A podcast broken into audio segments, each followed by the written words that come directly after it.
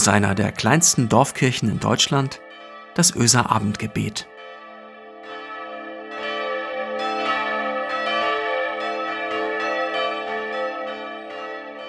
Guten Abend und herzlich willkommen zum Öser Abendgebet.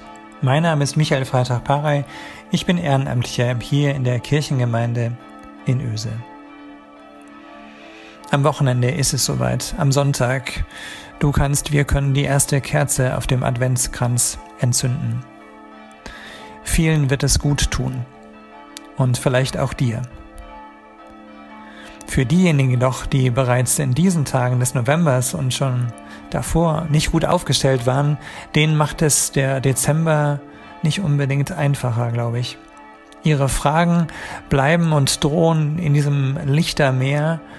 Die Lichter nehmen ja noch zu, je weiter wir auf Weihnachten zukommen. Also die drohen im Lichtermeer und in diesem Kekse- und Geschenkewahn geradezu unterzugehen. Und manch einer und manch einer fragt sich vielleicht, passt meine schwere Geschichte, passen meine Sorgen, meine Ängste in diese Zeit? Wer will sie eigentlich hören? Wer wird versuchen, mir beim Finden einer Antwort auf meine Fragen zu helfen? Wer stellt sich an meine Seite? Wer gibt mir eine neue Chance?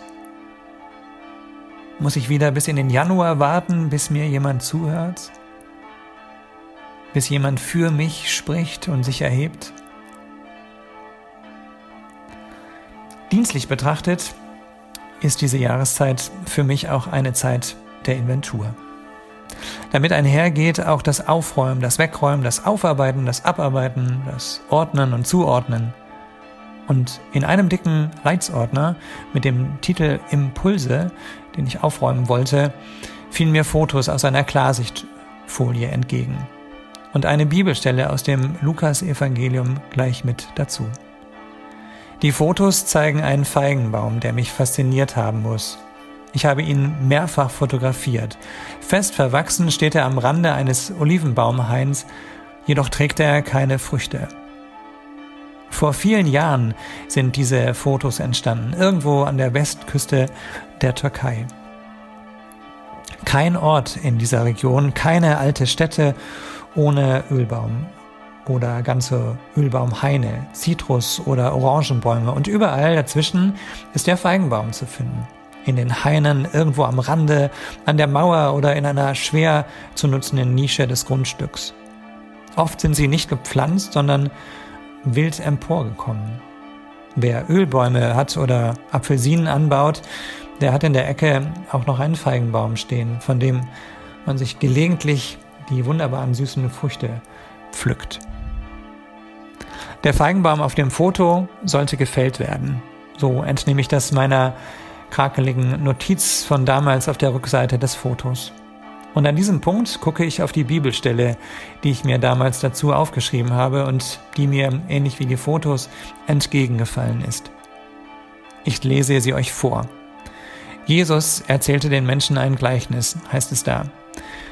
Es hatte einer einen Feigenbaum, der war gepflanzt in seinem Weinberg. Und er, also der Weinbergbesitzer, kam und suchte immer mal wieder Frucht darauf, aber fand keine.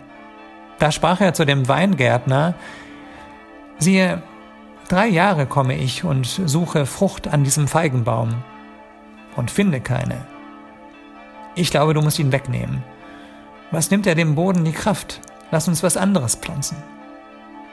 Der Weingärtner überlegt einen Moment und antwortet dann und spricht zu ihm, Herr, lass ihn noch dieses Jahr, bis ich um ihn herum grabe, den Boden auflockere und ihn dünge. Vielleicht bringt er doch noch Frucht. Wart's ab. Wenn aber nicht so, so nimm ihn weg. Ich glaube, die Menschen, die damals diesem Jesus zugehört haben, haben einigermaßen schnell verstanden, der Feigenbaum, warte mal, das hat was mit mir zu tun. Meint er mich? Und sie nehmen den Weingärtner wahr, der sich da als unerwarteter Fürsprecher zeigt. Das ist der, der sagt, gib dem Feigenbaum noch eine Chance. Gib ihm noch ein weiteres Jahr.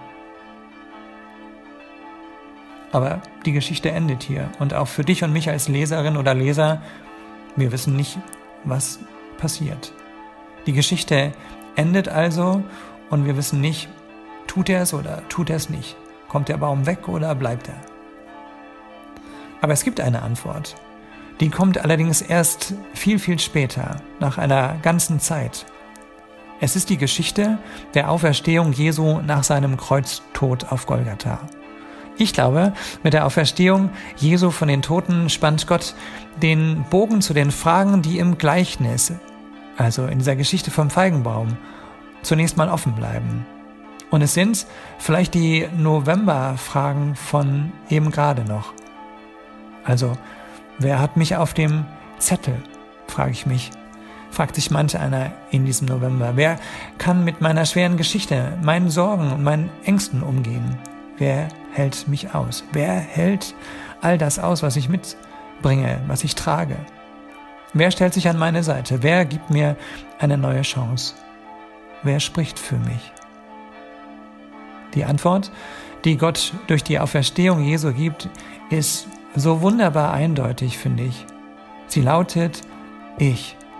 Ich, Menschenskind, sagt Gott, ich habe einen Fürsprecher für dich gefunden. Es ist Jesus.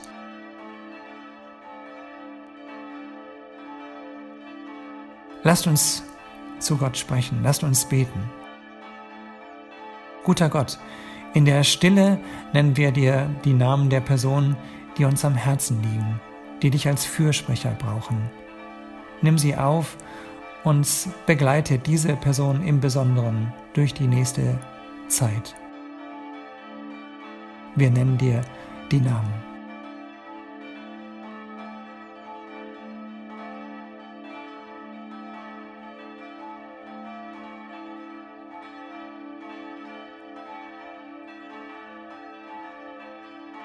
Guter Gott, vielen Dank, dass du diese Namen jetzt nochmal neu vor Augen hast.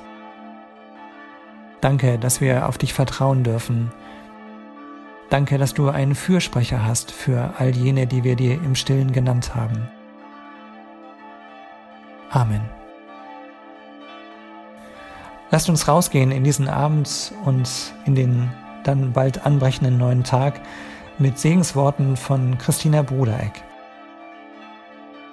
Licht über dir, Licht unter dir, Licht in dir, Licht um dich herum, Licht des Himmels, Jesus, Licht, du, Licht, Licht für diese Welt.